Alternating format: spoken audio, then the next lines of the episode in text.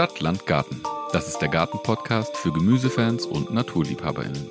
Wir sind Alex und Lena und wir nehmen euch mit in unsere Gärten. Wir legen Wert auf natürliches und naturverbundenes Gärtnern. Und ihr seid dabei, wenn wir Gemüse vorziehen, Insektenweiden säen, Beete bestücken und die Früchte unserer Arbeit ernten. Wenn wir lernen, Fehler machen, Erfolge feiern und jeden Tag ein kleines bisschen mehr verstehen, wie so ein Igel funktioniert.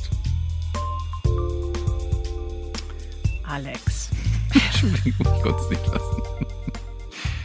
Okay, damit hast du hier schon erklärt, worum es in dieser Folge geht. Wir sprechen über Igel. Wir sprechen über Igel im Garten und natürlich sprechen wir darüber, wie Igel ja, durch den Winter kommen, was man jetzt im Herbst noch für sie tun kann. Denn noch ist es nicht zu spät, aber dazu später.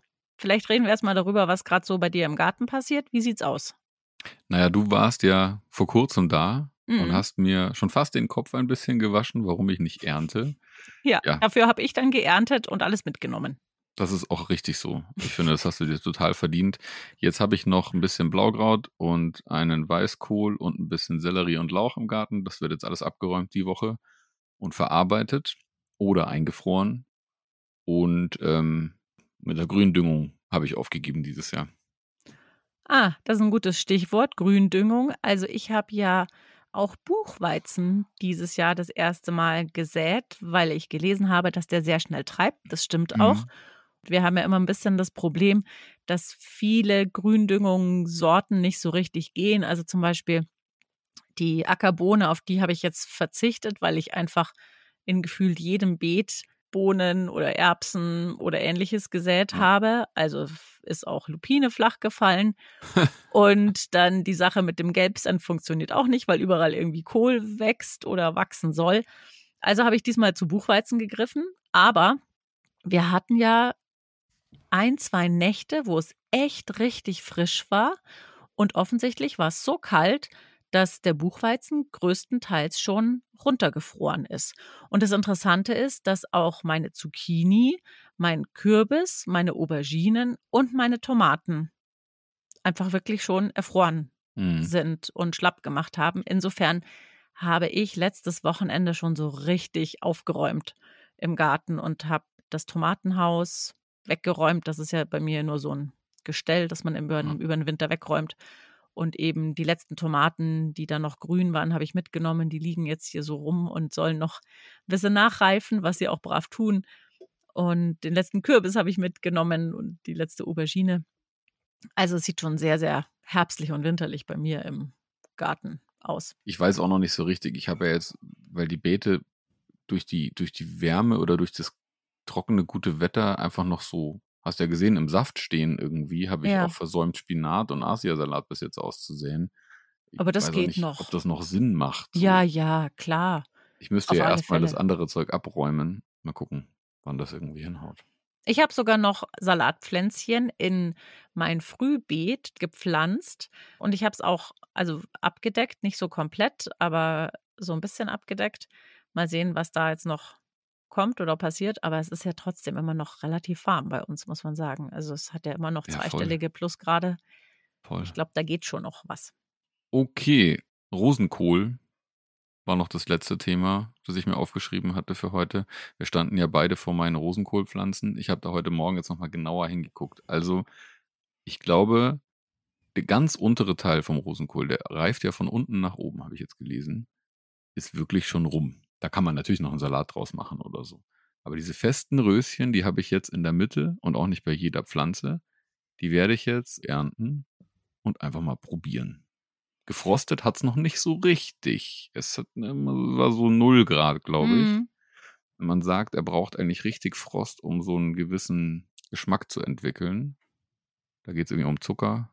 Aber coolerweise kann man auch die oberen Blätter essen, habe ich jetzt gelernt. Ja, und man kann diese Röschen, die ja so ein bisschen aufgehen bei dir, sozusagen zupfen und du kannst die einzelnen Blättchen von diesen Röschen Ja, in die Pfanne schmeißen und anbraten. Schmeckt super. ja das probiere ich auf jeden Fall. Ich wollte jetzt mal genau gucken, was eigentlich diese weiße Fliege macht. Meine Oma hat knallhart gesagt, ja, die sind nur außen. Und das macht jetzt auch nicht ungesünder. Aber ansonsten sehen die echt gut aus, finde ich. Ja, die Für meinen ersten aus. Rosenkohl bin ich ganz schön happy. Tipptopp. Ja. Ich glaube, ich werde Kohlgärtner. Das Gefühl habe ich ehrlich gesagt auch. Das wächst bei dir wirklich sehr, sehr gut. Bevor wir jetzt zu den Igeln kommen, lass uns noch ganz kurz mit dem Kurz und Knackig starten, was jetzt gerade im Garten zu tun ist.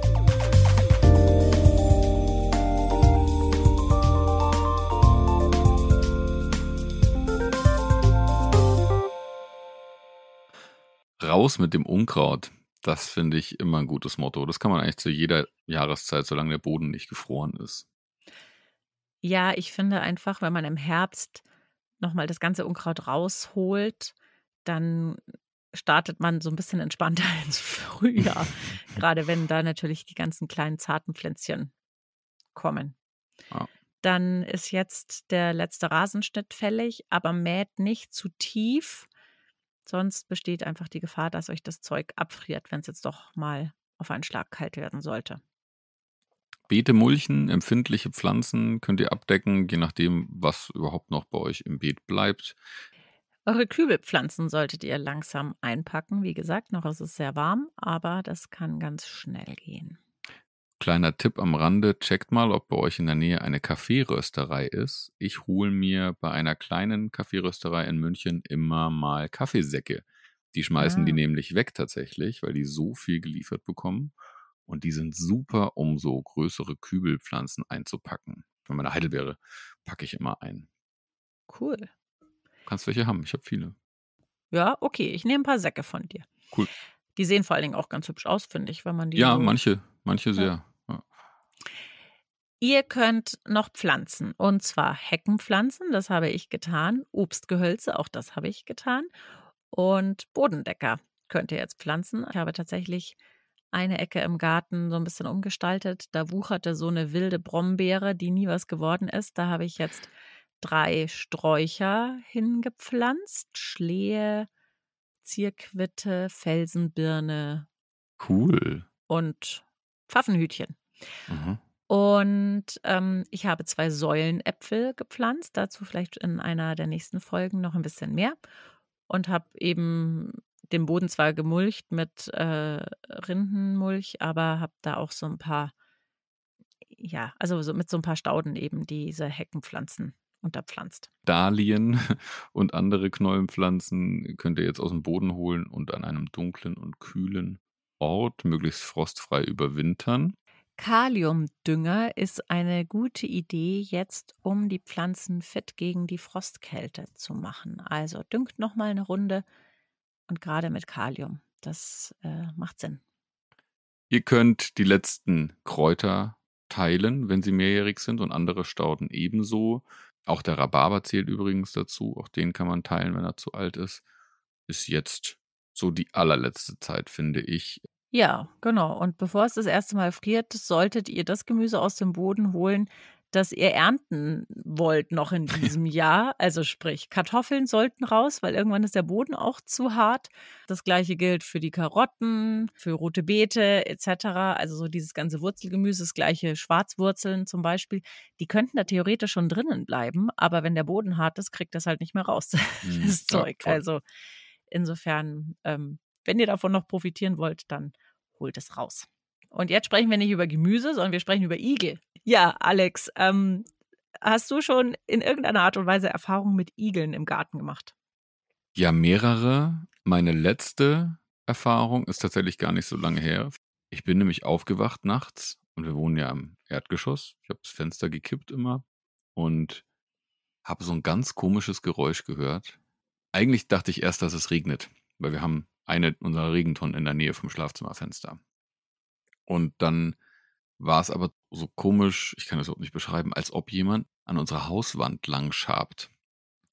Und ich habe die, die wildesten Gedanken nachts um drei oder wann immer das war, dass irgendjemand mit einer Pfeile versucht, sich einen Gang in unser Schlafzimmer zu feilen. Und dann bin ich raus mit der Taschenlampe, mutig, und bin ums Haus rumgelaufen und dann saß ein Igelpaar gar nicht weit von unserem Schlafzimmer entfernt und hat miteinander geredet. Und sie waren wirklich so Schnauze an Schnauze sich gegenübergestanden und haben Geräusche von sich gegeben, die ganz komisch geklungen haben und haben sich von mir überhaupt nicht stören lassen. Ich bin ganz nah hingegangen und habe die so angeleuchtet mit der Taschenlampe und die haben einfach weitergequatscht. Und dann bin ich wieder gegangen und habe sie in Ruhe gelassen. Ich finde, das klingt so ein bisschen wie Grunzen. Findest du nicht auch? Ja, ein Schabengrunzen. Also das, was ich als, als Scharren oder so empfunden habe, war eigentlich so ein Schnauben. Das war echt komisch.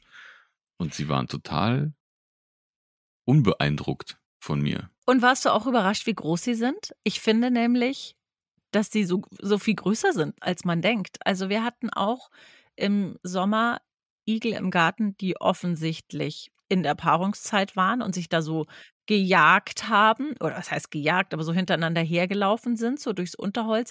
Und die haben sich auch überhaupt nicht für uns interessiert. Und wir haben mhm. die eben so angeschaut und die haben wirklich so eher so gegrunzt und gequiekt. Also es war, klang mhm. schon ein bisschen wie so kleine Schweinchen.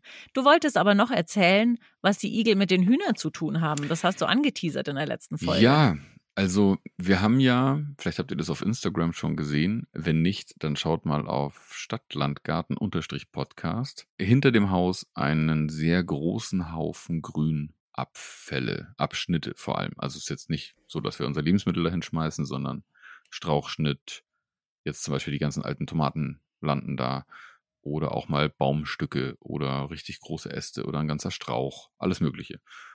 Und die Hühner lieben diesen Haufen. Der war mal so eine homogene Masse und mittlerweile sieht er so ein bisschen aus wie ein Skelett. Die haben immer wieder Gänge da reingescharrt, haben dann festgestellt, dass die Struktur irgendwie sich gegenseitig stützt offensichtlich und dann sind irgendwelche Tunnel entstanden. Bevor die Hühner da waren, hatte dieser Haufen immer mal ein Loch, das offensichtlich von innen nach außen gescharrt wurde. Und man konnte das abends irgendwie zudecken mit Blättern und am nächsten Tag war es wieder offen.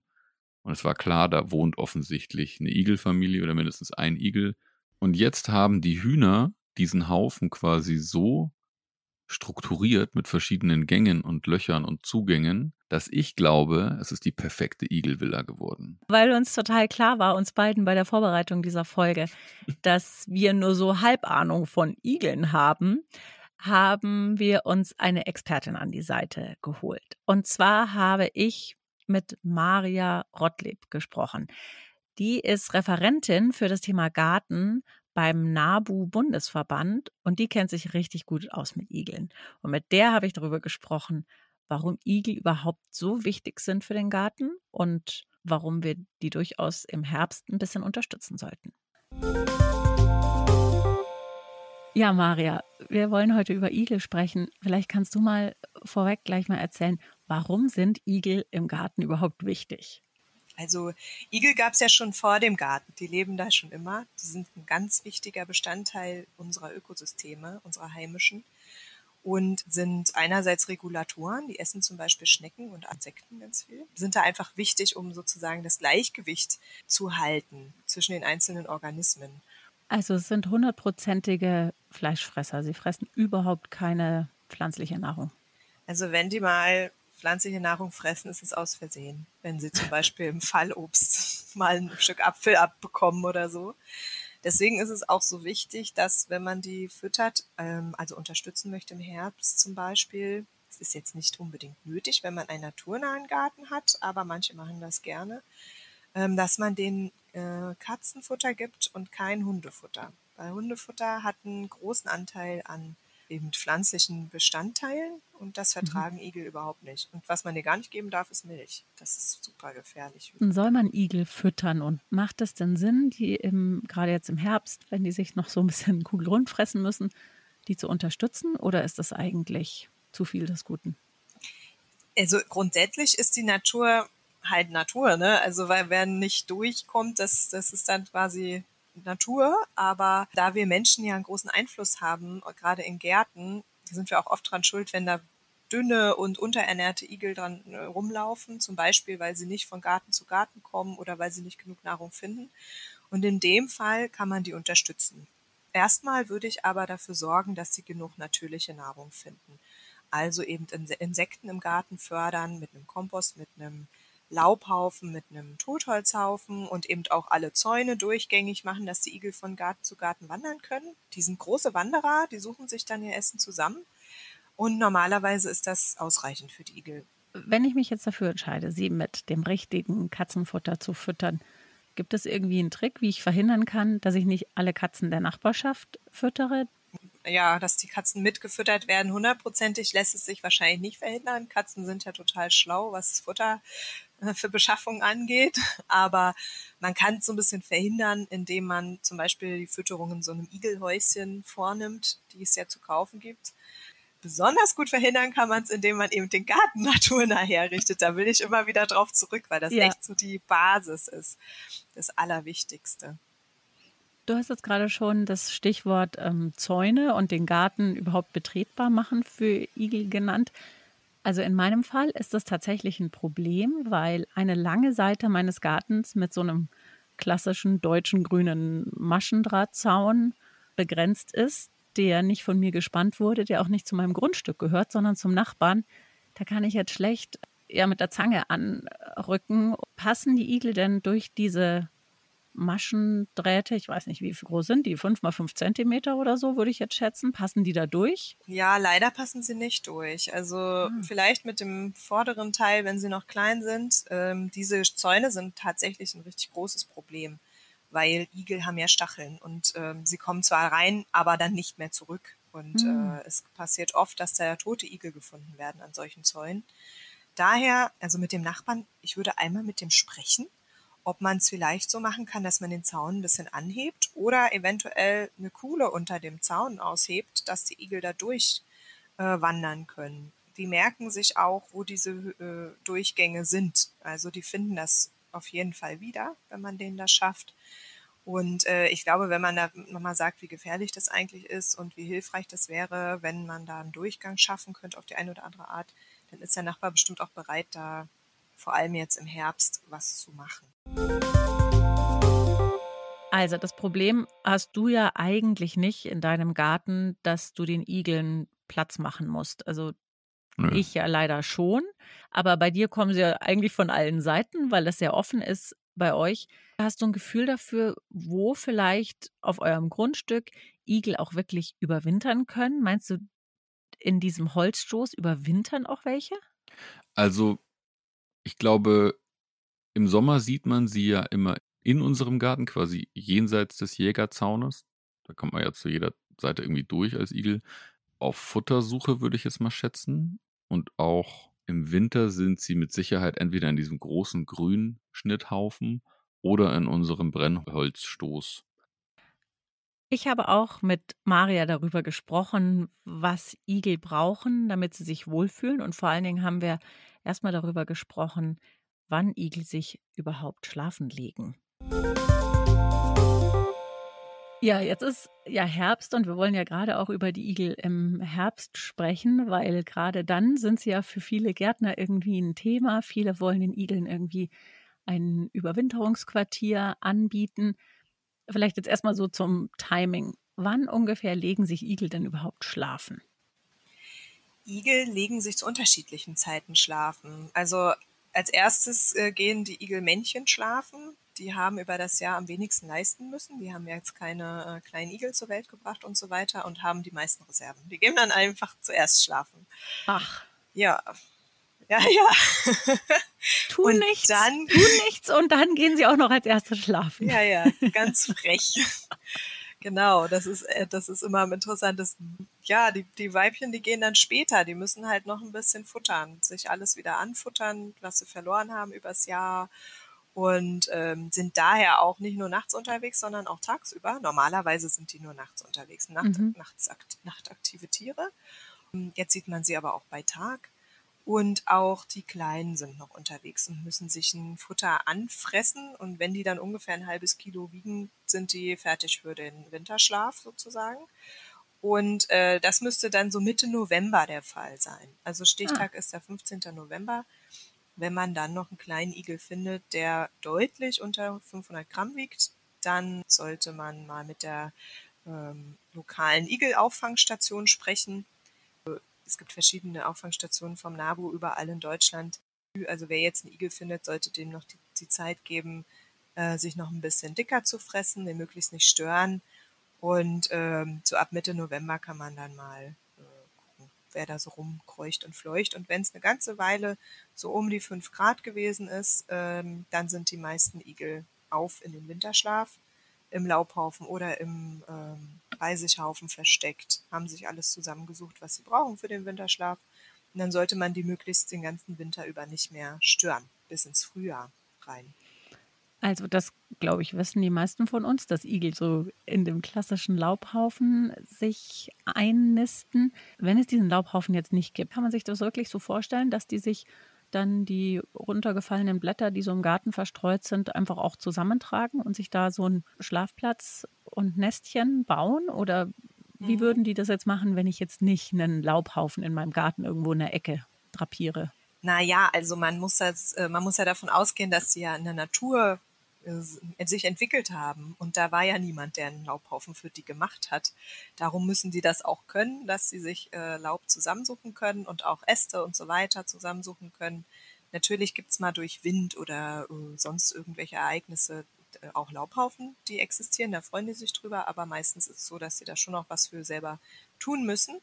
Und äh, die machen nicht nur, tragen sich das nicht nur so zusammen, sondern äh, die bilden auch im Laubhaufen ähm, so ein richtiges Nest. Also die gehen in den Haufen rein und dann sind ja nicht nur Blätter links und rechts, sondern die drehen sich und drehen sich und drehen sich in dem Laubhaufen, bis sich um sie rum eine abgeschlossene Höhle gebildet hat aus Blättern, so dass ah. quasi gar kein Wind, keine Feuchtigkeit zu ihnen durchdringen kann.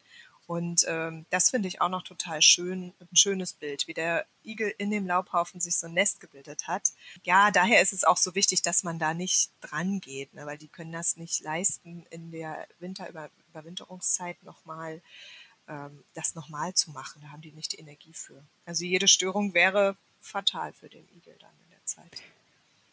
Wenn ich jetzt aber dem Igel eben so ein bisschen ähm, ja, die Arbeit abnehmen möchte und eben mein, mein Laubhaufen in irgendeiner ruhigen Ecke anhäufeln möchte für ihn, reicht das, wenn ich einfach da das Laub zusammenreche oder kann ich noch irgendwas noch ein bisschen besser machen, damit er sich noch wohler fühlt?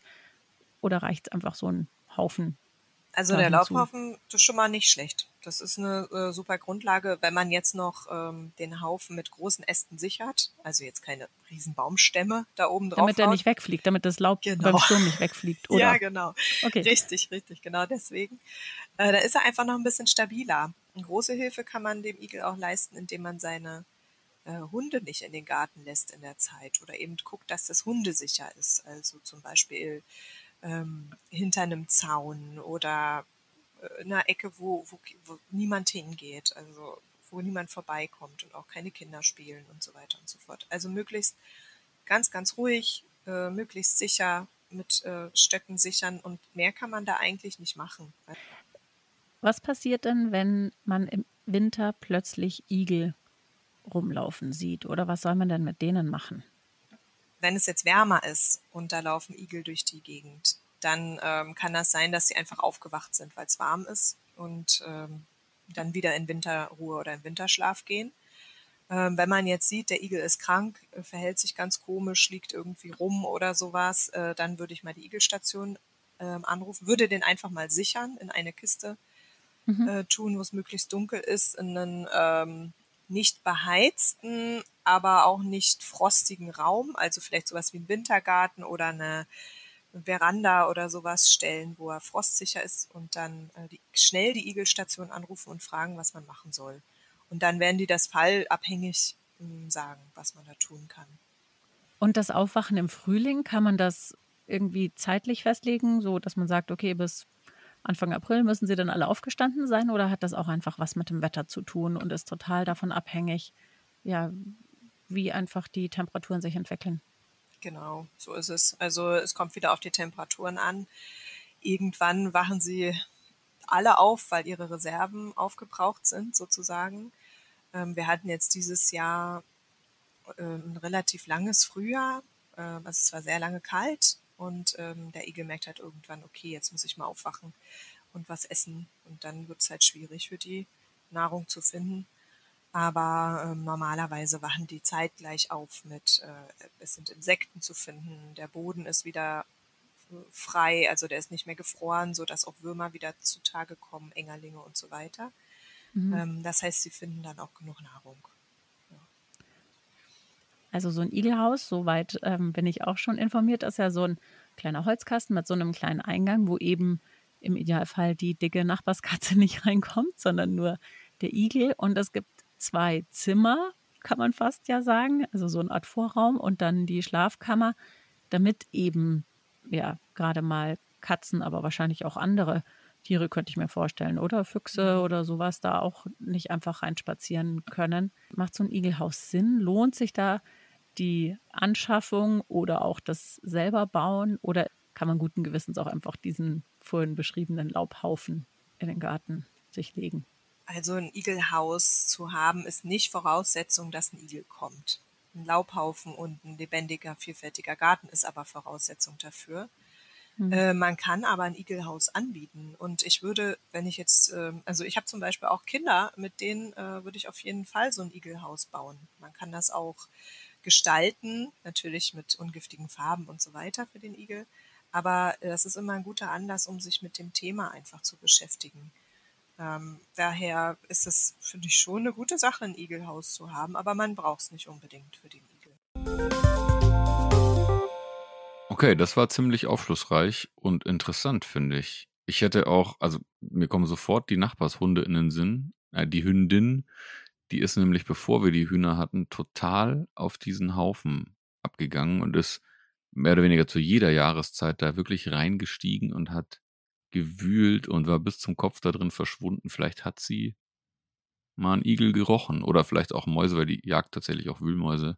Wir müssen wir diesen Haufen nochmal genauer anschauen, ob der wirklich so paradiesisch für Igel ist, wie ich mir das so vorstelle. Naja, wenn du ähm, noch ein bisschen Laub drüber schütterst, dann sicherlich, auf alle Fälle. Die Hm. sammeln sich ja ihre Sachen eben auch selbst zusammen. Aber dann solltest du zum einen den Hund künftig davon fernhalten, damit der Igel da eben in Ruhe schlafen kann.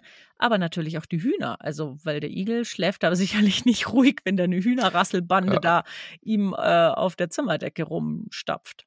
Das ist, glaube ich, tatsächlich die größere Herausforderung, weil meine Hühner mittlerweile auch ihre anderen Gehege verlassen, über den Zaun fliegen, um wieder zu dem Haufen zu kommen, den sie so sehr lieben. Dann vielleicht doch ein Igelhaus. Ja, stimmt. Ein Igelhaus ist eigentlich keine schlechte Idee und eigentlich auch ein cooles Bauprojekt, finde ich. Vielleicht kann man sowas selber machen mit den Kindern. Definitiv. Findet man bestimmt im Internet oder bei Mhm. YouTube oder so. Wenn wir was Sinnvolles finden, verlinken wir sie in den Show Notes. Gute Idee. Und jetzt zum Abschluss noch unser Wissen to go.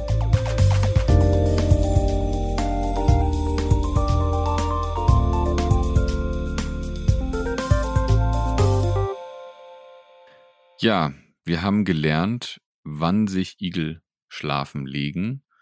Dass es erst die wir sie- Männchen sind und dann die Weibchen. das wäre jetzt total krass. Ich finde, das äh, Wichtigste, was ich gelernt habe, war, ja, man darf sie füttern und kann sie füttern, dann aber bitte nur ausschließlich mit Fleisch und am besten mit Katzenfutter. Man muss ihnen Schlupfmöglichkeiten durch diese Maschendrahtzäune bieten und das eben entweder indem man den Zaun untergräbt oder den Zaun gleich zerstört, je nachdem, wie man sich mit seinem Nachbarn versteht, würde ich sagen. Wenn es warm genug wird, dann schlüpfen sie langsam wieder aus ihren Löchern und brauchen dann auch viel Futter.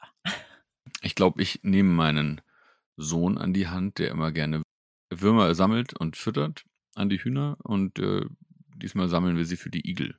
Wir hören uns wieder in 14 Tagen. Das ist dann der 13. November. Und dann sprechen wir nicht ganz so jahreszeitentypisch über das Thema Balkongemüse. Aber da kann man eben jetzt im Herbst und auch über den Winter schon einiges vorbereiten, sodass man dann nächstes Jahr im Frühjahr loslegen kann. Und auch dazu haben wir uns eine Spezialistin an die Seite geholt, die sich richtig gut auskennt mit Balkongemüse und uns da mitnimmt und eben erklärt, wie Salat, rote Beete, Gurken, Tomaten und Co. auf ja auch eher engem Raum funktionieren. Total cool. Und ich finde auch da macht bestimmt die Gartenplanung total Spaß über den Winter, sich da reinzufuchsen. Folgt uns gerne auf Instagram, der Alex hat es vorhin schon gesagt, Stadtlandgarten-Podcast. Auch auf YouTube findet ihr uns unter dem gleichen Namen. Abonniert diesen Podcast auf der Plattform eurer Wahl. Erzählt euren FreundInnen davon, dann bekommen wir noch ein bisschen mehr Aufmerksamkeit und auch andere Menschen haben die Möglichkeit, diesen Podcast für sich zu entdecken. In diesem Sinne, habt einen wunderschönen Herbst, kocht ein bisschen Kürbissuppe und ab mit euch in den Garten. Bis bald.